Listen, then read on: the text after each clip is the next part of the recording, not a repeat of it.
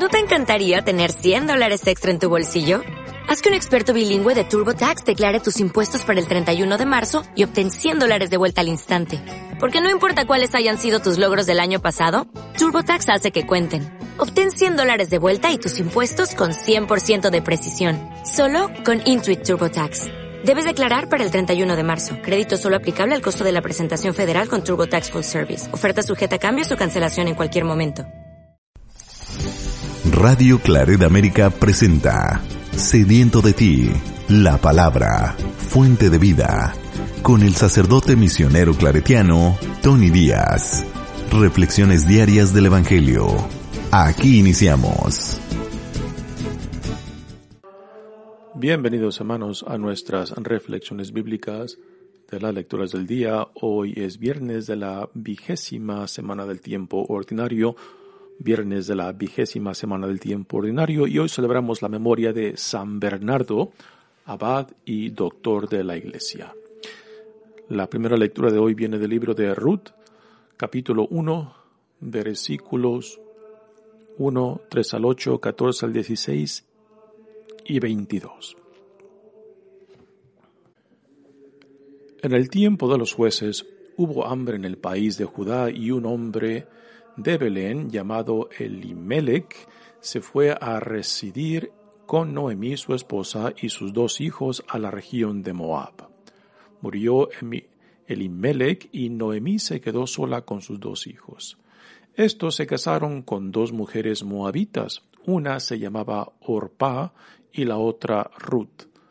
Vivieron ahí unos diez años y murieron también los hijos de Noemí, Malón y Quilión, y ella se quedó sin hijos y sin esposo. Entonces decidió abandonar los campos de Moab y regresar al país de Judá con sus dos nueras, porque oyó decir que el Señor había favorecido al pueblo y le daba buenas cosechas. Se pusieron pues en camino para volver a la tierra de Judá. Entonces Noemí dijo a sus dos nueras, Vuélvase cada una a casa de su madre, que el Señor tenga piedad de ustedes, como ustedes la han tenido con mis hijos y conmigo. Ellas rompieron a llorar y Orpá besó a su suegra Noemí y se volvió a su pueblo. Pero Ruth se quedó con su suegra. Entonces Noemí le dijo a Ruth, Tu cuñada se ha vuelto a su pueblo y a sus dioses, vuélvete tú también con ella. Pero Ruth respondió, No insistas en que te abandone y me vaya, porque a donde tú vayas, iré yo, donde tú vivas, viviré yo tu pueblo será mi pueblo y tu Dios será mi Dios. Así fue como Noemí, con su nuera Ruth, la moabita, regresó de los campos de Moab y llegó con ella a Belén, al comienzo de la cosecha de la cebada. Palabra de Dios. El salmo responsorial es el salmo 145 y el responsorio es Alabaré al Señor toda mi vida. Alabaré al Señor toda mi vida. Dichoso aquel que, auxiliado por el Dios de Jacob, y pone su esperanza en el Señor su Dios, que hizo el cielo y la tierra, el mar y cuanto el mar encierra. El Señor siempre es fiel a su palabra y es quien hace justicia al oprimido. Él proporciona pan a los hambrientos y libera al cautivo. Abre el Señor los ojos de los ciegos y alivia al agobiado. Ama el Señor al hombre justo y toma al forastero a su cuidado. A la viuda y al huérfano sustenta y trastorna los planes del inicuo Reina el Señor eternamente, reina tu Dios, oh Sión, reina por siglos. Alabaré al Señor toda mi vida. El Evangelio de hoy viene de Mateos capítulo 22, versículos 34 al 40. En aquel tiempo, habiéndose enterado los fariseos de que Jesús había dejado callados a los saduceos, se acercaron a él. Uno de ellos, que era doctor de la ley, le preguntó para ponerlo a prueba. Maestro, ¿cuál es el mandamiento más grande de la ley? Jesús le respondió, Amarás al Señor tu Dios con todo tu corazón, con toda tu alma y con toda tu mente. Este es el más grande y el primero de los mandamientos, y el segundo es semejante a este. Amarás a tu prójimo como a ti mismo. En estos dos mandamientos se fundan toda la ley y los profetas. Palabra del Señor. Muy bien, demos comienzo a nuestra reflexión de las lecturas de hoy, pero antes de entrar a, las lecturas propias, comentemos algo acerca de San Bernardo, abad y doctor, de quien celebramos la memoria este día. Bernardo nació en el año 1090 en Francia y a la edad de 22 años, él y 30 compañeros ingresaron al monasterio de los cistercianos. Incluidos entre este grupo iban un par de hermanos. Y en este periodo la comunidad monástica de los cistercianos estaba en un estado pues muy deplorable. Estaba por punto de desaparecer y esta entrada de Bernardo y sus compañeros pues particularmente este monasterio ah, lo levantaron y reformaron la tradición monástica cisterciana en Francia, a tal punto que muy pronto después de que Bernardo ingresó, a unos cuantos años, fue elegido para que fundara una nueva comunidad cisterciana en Clairvaux, donde, donde estuvo como abad ah, por más de 38 años. Tan grande fue la influencia que atrajo a muchos otros jóvenes para que aumentaran los rangos de esta comunidad cisterciana. Fundó a 65 otras comunidades cistercianas en el periodo que él estuvo de abad. De las 300 que fueron fundadas, 65 fundaron su monasterio de Clairvaux. Así que fue una gran influencia de reforma de la comunidad monástica cisterciana. Los cistercianos es una rama ah, reformadora de, la, de los benedictinos. Eh, se considera que los cistercianos son más estrictos, más rígidos en su estilo de vida y también en la forma ah, más rígida de llevar a cabo las reglas. San Bernardino también, San Bernardo también fue muy crítico a la comunidad benedictina, que son sus padres eh, en, en, la tradición monástica, ah, los veía como muy relajados, quizás críticas ah, no muy apropiadas aún en el tiempo que vivió él. San Bernardo también influyó mucho en la vida de la iglesia en el siglo XII. Eh, él es uno de los personajes más importantes de la iglesia en este siglo XII, influyó mucho en, en las divisiones internas que la iglesia estaba pasando por ese tiempo. También influyó mucho en la elección de uno de los papas de su tiempo, que también fue cisterciano, y también en de muchos obispos en Europa. También, a pesar de tantas responsabilidades, uh, escribió escribió mucho y uno de, no uno, varios de sus escritos tenían que ver con la vida espiritual, particularmente sus comentarios sobre el cantar de los cantares, donde se enfoca en el amor a Dios, que aún hoy es uno de los clásicos en la vida contemplativa. Fue el autor de las reglas de los caballeros templarios, que tenían como misión defender Tierra Santa y también atender a los enfermos y peregrinos que llegaban a Tierra Santa. Ah, promulgó y también apoyó mucho las ah, cruzadas. Eh, la segunda cruzada en particular fue una total ah, desgracia ah, para la iglesia y esto en gran parte recayó sobre eh, San Bernardo, quien apoyó mucho esta segunda cruzada. Esto pues le hizo crear muchos enemigos y también eh, entre, entre la iglesia había muchos que apoyaban su visión de la iglesia y el crecimiento de la iglesia y la reforma de la iglesia. Cuando muere, la comunidad cisterciana había crecido impresionantemente, no solamente dentro de Francia, sino por toda Europa, incluyendo Inglaterra. Así que se le debe mucho, particularmente la tradición monástica cisterciana a San Bernardo y particularmente su influencia dentro de la iglesia en el siglo XII. Repito, es uno de los personajes más importantes del siglo XII que impactó mucho ah, en buscar de resolver ah, las divisiones internas que pasaba por aquel entonces la iglesia católica. Muy bien, pasemos ahora a las lecturas de hoy. Hoy comenzamos una de dos ah, lecturas del libro de Ruth un libro muy interesante, pequeño, uh, que, el cual lleva el nombre de una mujer. Es el, el, el segundo de dos libros en el Antiguo Testamento que llevan el nombre de mujeres. Este, Ruth, y después el de Esther.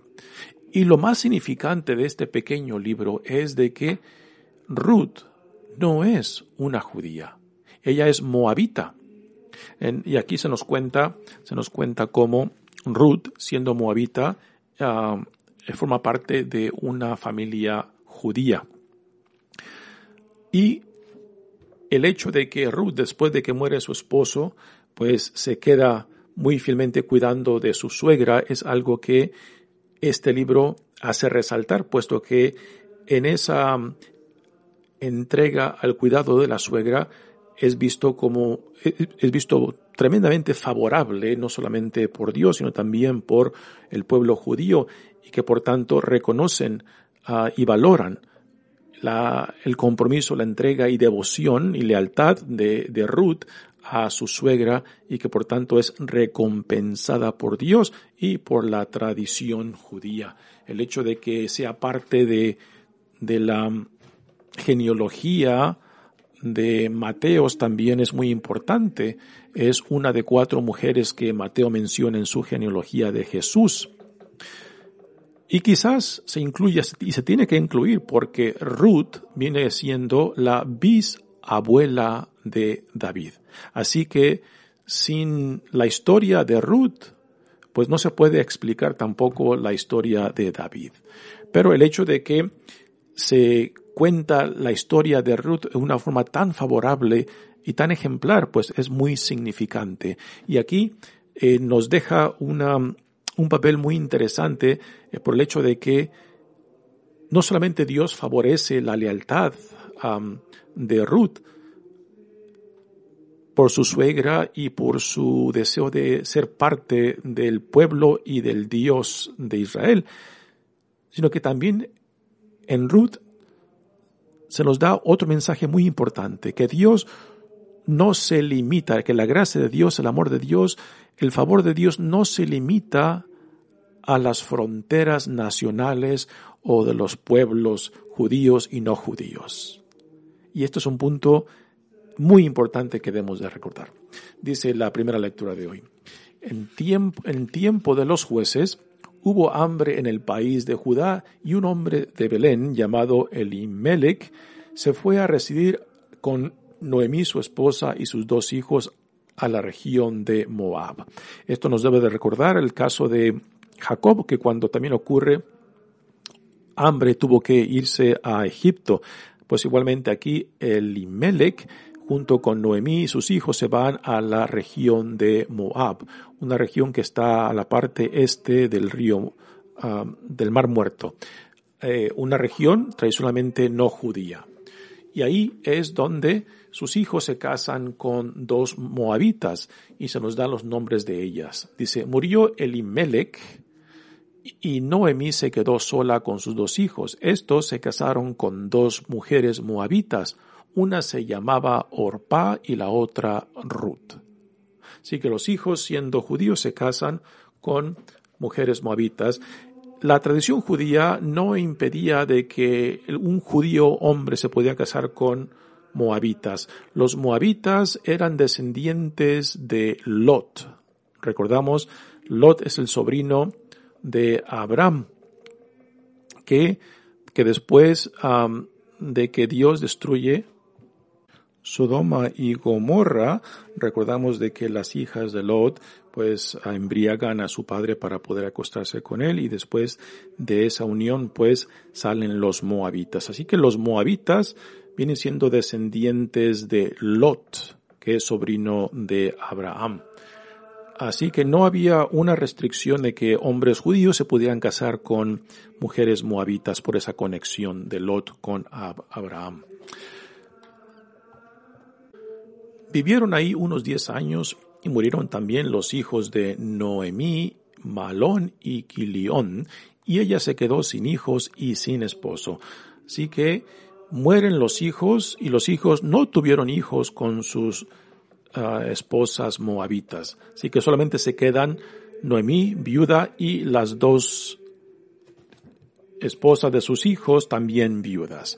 Así que la condición de Noemí y sus nueras, pues, es desfavorable, puesto que siendo las tres viudas, están y peligran eh, por ser tomadas como esclavas. Y el hecho de que no tiene ningún hombre en estas comunidades y sociedades patriarcales que las defienda, pues las pone en una situación muy débil económicamente, socialmente y políticamente. Y es aquí cuando Noemí decide regresar a su tierra de Judá, al pueblo de Belén. Entonces decidió abandonar los campos de Moab y regresar al país de Judá con sus dos nueras, porque oyó decir que el Señor había favorecido al pueblo y le daba buenas cosechas. Se pusieron pues en camino para volver a la tierra de Judá. Entonces Noemí dijo a sus dos nueras, Vuélvase cada una a la casa de su madre, que el Señor tenga piedad de ustedes como ustedes la han tenido con mis hijos y conmigo. Sí que Noemí está muy agradecida por el deseo de, sus nueras de acompañarla a ella a su tierra natal, pero sabe que el regresar con esos nueras que son extranjeras, moabitas, pues las pondrá todavía en una situación muy desfavorable en su pueblo y mejor prefiere que regresen a sus familias, lo cual será una situación también difícil para ellas, regresar ya viudas a sus familias de origen, que también no era algo visto muy bien. De las dos nueras, solamente Orpá decide regresar, mientras que Ruth se compromete a vivir con su nuera, con su suegra Noemí. Dice, ellas rompieron a llorar y Orpá besó a su nuera, a su suegra Noemí, y se volvió a su pueblo. Pero Ruth se quedó con su suegra. Entonces Noemí le dijo a Ruth, tu cuñada se ha vuelto a su pueblo y a sus dioses. Vuélvete tú también con ella. Y aquí están, aquí están las palabras de Ruth que sella, sella la dignidad e identidad, el amor y lealtad de Ruth a Noemi. Palabras que después la que representarán eh, la calidad de mujer y la lealtad de, de Ruth siendo extranjera a Noemí. Dice, pero Ruth respondió, no insistas en que te abandone y me vaya, porque donde tú vayas, iré yo. Donde tú vivas, viviré yo. Tu pueblo será mi pueblo y tu Dios será mi Dios. Estas son las palabras que eh, definirán a esta gran mujer Ruth, que es la bisabuela de David.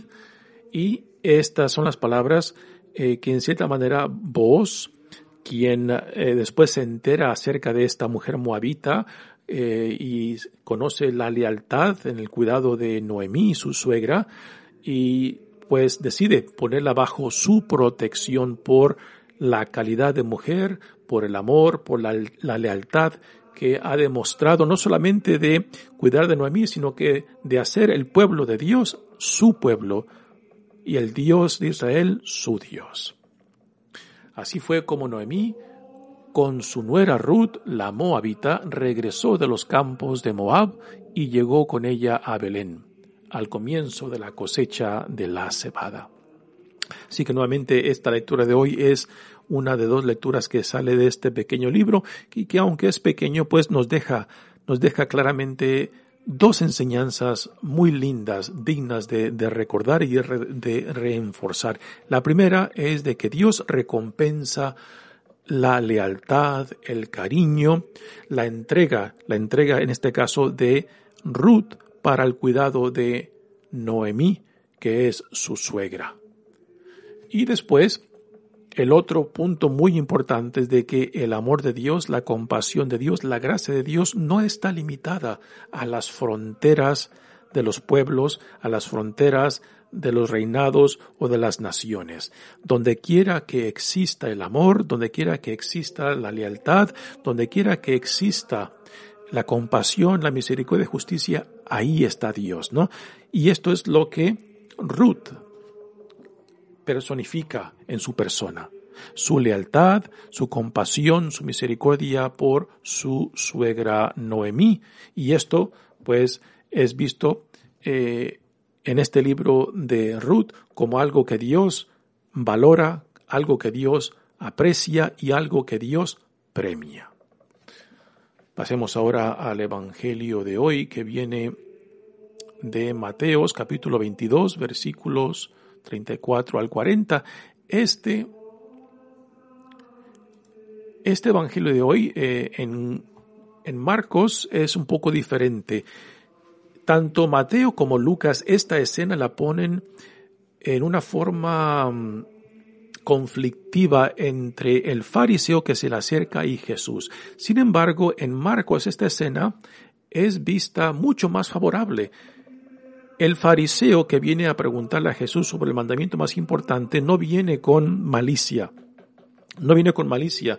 Sin embargo, el evangelista Mateo y Lucas le ponen un tinte, un toque de malicia a este fariseo que viene a preguntarle a Jesús sobre el, mandamiento más importante. Así que es muy significante. En Marcos esta escena es más favorable que como la pinta Mateo y Lucas. Dice, en aquel tiempo, habiéndose enterado los fariseos de que Jesús había dejado callados a los saduceos, se acercaron a él.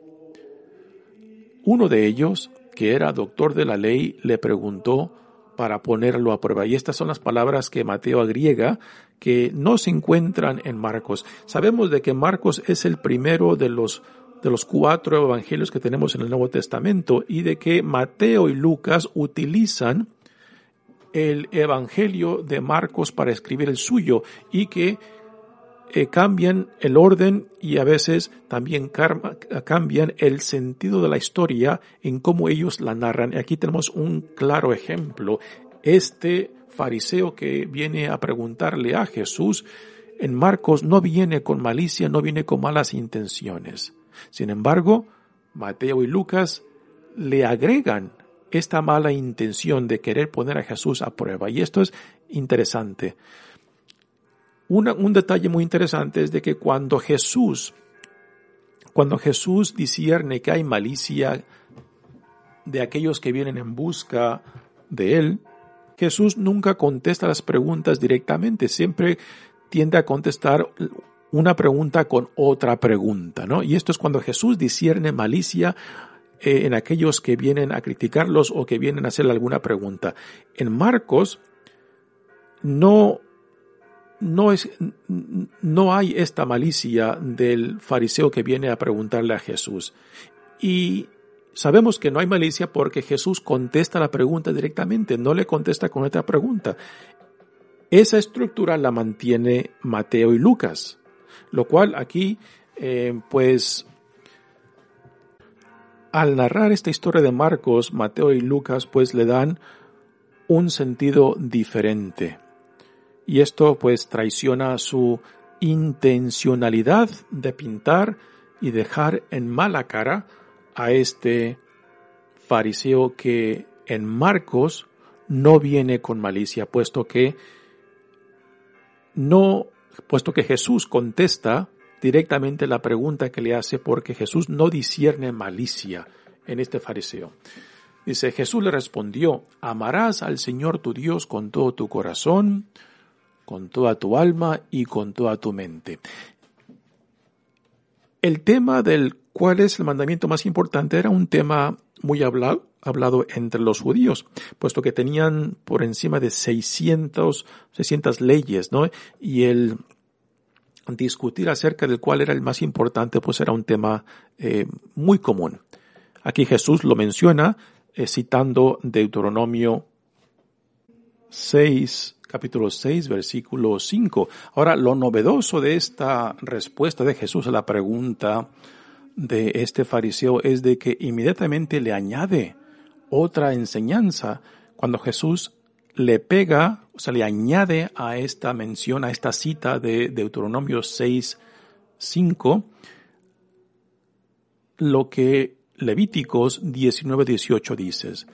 Dice, amarás al prójimo como a ti mismo, ¿no? Así que esto, eh, como Jesús une el amor a Dios y el amor al prójimo y los conecta directamente.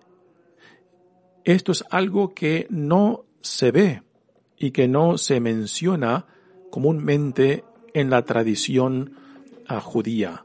Así que esto es algo que Jesús introduce una forma muy radical de que le da, de que el amor al prójimo, pues lo, sube en categoría, a, digamos, no igual al amor de Dios, pero que sí lo une intrínsecamente, de que el amor de Dios tiene que estar amado, unido al amor al prójimo, y de que no hay amor a Dios si no hay amor al prójimo y que el amor, la fuente del amor al prójimo, del, amor al prójimo viene del amor que Dios derrama sobre nosotros.